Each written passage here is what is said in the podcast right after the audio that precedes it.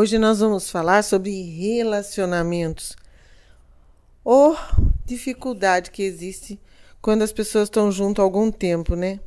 Mas através dessa, desse exemplo que eu e o Arnaldo vamos contar, eu acho que vai ser interessante. Eu estava sentada gravando um, um, vídeo, né, um áudio para aqui, para o podcast, e aí meu marido entrou na sala que eu estava e eu fiquei pensando Tetê, eu pensei em gravar um vídeo falando que existem várias formas de cuidar de relacionamento, mas eu não acredito num relacionamento baseado num cenário de submissão. Eu acho que não é saudável para alguém e muito menos merecido por qualquer pessoa. Arnaldo, vamos falar da discussão que nós assistimos? Você se refere àquela discussão em que a mulher fala mal da família do marido e ele reage? É, a gente estava conversando sobre isso, né? É uma sensação muito difícil. Aquele casal mal começou a falar e acusou a família dela. Como que a gente poderia fazer essa apresentação de áudio aqui? A gente pode é, usar como se fôssemos os personagens da, da conversa. Você faz o papel da mulher e eu do marido. Então a gente vai começar a contar para você e depois nós vamos explicar o que a gente sentiu, o que, que a gente pode refletir, tá bom? Eu vou ser a esposa. Minha tia me contou que todos os seus tios traem a esposa. Ela disse isso para o marido. E o marido respondeu: E daí? Se traem é porque algum motivo tem. Pior é sua tia, que já está no quinto marido e chega de conversa mole. Gente, Olha esses ruídos, foram muito fortes para mim. Você já teve do lado de um casal discutindo nesse tom? Às vezes acontece isso com casais que estão muito tempo juntos. É doloroso, né? Nós ouvimos essa dor e, para mim, os dois lados se sentiram é, mal, incomodados.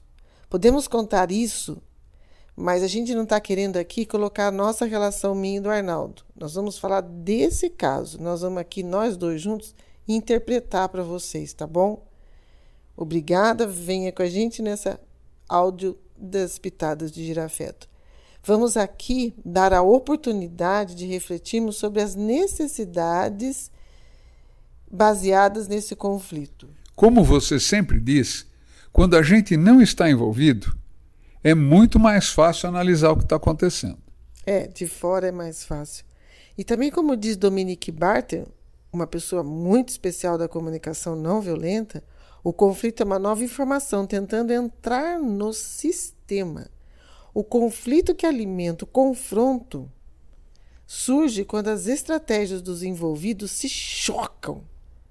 É o que aconteceu. Vamos olhar, gente, para a diferença de sentimentos e interpretações. Sabe por quê? Porque nós não somos educados para praticar um extenso vocabulário de sentimentos. Ele está aí presente. E, além disso, é muito comum usarmos sentimentos para descrever um pensamento, uma interpretação ou até um julgamento. Você acha, Arnaldo, que a interpretação da esposa foi qual? Eu acho que ela se sentiu rejeitada. Eu acho que ela teve sentimentos de desapontamento e irritação. Também as necessidades de pertencimento, confiança e segurança não foram atendidas. É, nós estamos aqui sem esse lugar de julgamento. Como o Arnaldo disse, ele acha. A gente deveria aferir isso com a esposa, mas nós não tivemos como fazê-lo. Você também concorda com o Arnaldo? Na maioria dos conflitos e confrontos interpessoais, eu e mais uma pessoa, surge da falta de comunicação sobre as necessidades humanas. O marido, nesse caso, também não colocou a necessidade dele ao ser abordado. O uso coercitivo do marido foi piorando a situação porque parecia muito manipulador, uma linguagem que visava induzir sentimentos de culpa e medo nela. Talvez para ela se calar, né? Não sei. O que, que você acha, Arnaldo? Eu acho que ela se sentiu depreciada e julgada. Eu acho que os dois envolvidos. Eu vi ali ataque e contra-ataque. E você que está me ouvindo? Eu percebi na esposa, naquele dia, que o discurso dela soava moralista. E, ao invés de fazer um pedido, ela fazia uma exigência. Mas qual seria o pedido que ela devia fazer para o marido se ela estava insegura? Para este áudio das pitadas de girafeto, acho que seria um treino excelente se os nossos ouvintes tentassem praticar e responder a sua pergunta. É, eu acho que para você que está me ouvindo, é um presente, sabe por quê? Porque você pode também ter as suas próprias ideias e até apresentar para a gente. Eu convidaria as pessoas que estão nos ouvindo a olharem com atenção a intenção que é apresentada por meio desse diálogo e optar por direcioná-la para a CNV. O que, que vocês acham? Neste processo, Arlete, é importante ter em vista que as interpretações são carregadas de vieses e estereótipos, e assim reforçam as culpas. Isso me incomoda.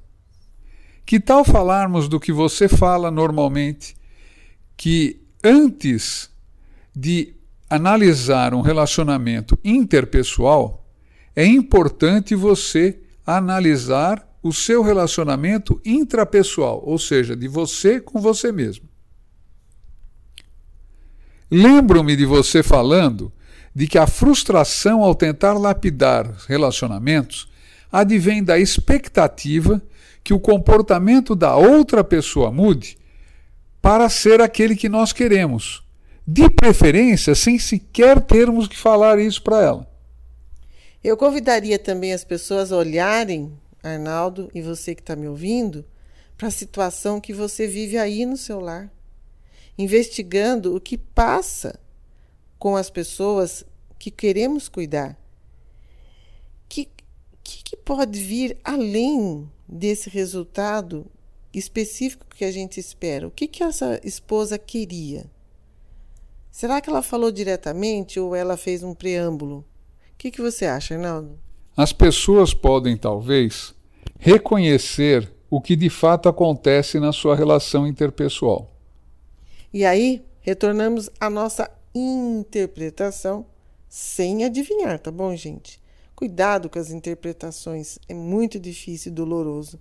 Será que estamos presos nas ideias do que aconteceu e nos incomodou? sobre o que ela ouviu dessas pessoas? Será que nós estamos presos na dor ao invés de clarear o que nós queremos?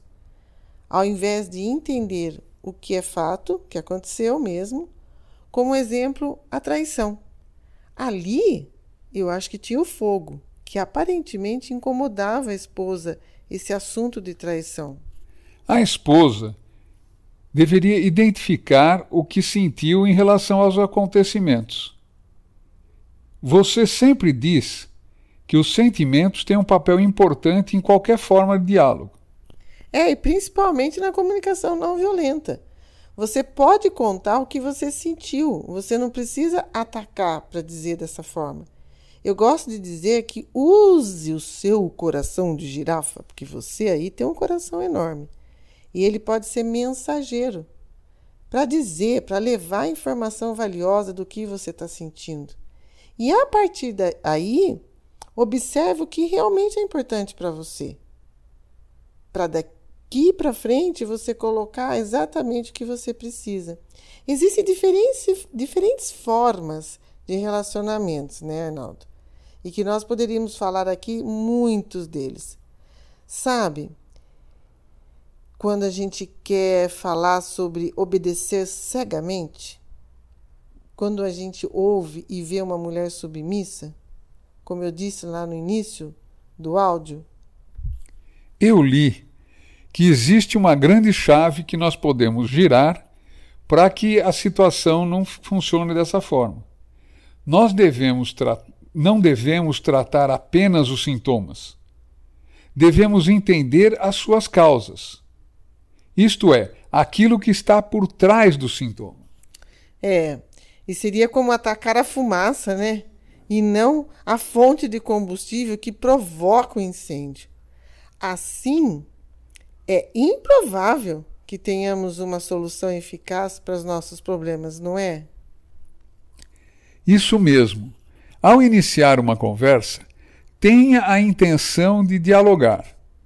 Não exclusivamente para ter a sua vontade atendida. No próximo episódio desse podcast, falaremos sobre as diferenças entre escutar e ouvir.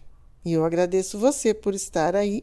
Agradeço a presença desse podcast da Pitada de Girafeto do Arnaldo e eu espero que nós possamos estar juntos na próxima quinta-feira, né, Arnaldo?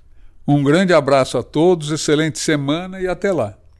É isso aí. Obrigada. Siga-me nas redes sociais. Eu sou a mãe Girafa Oficial, tá bom?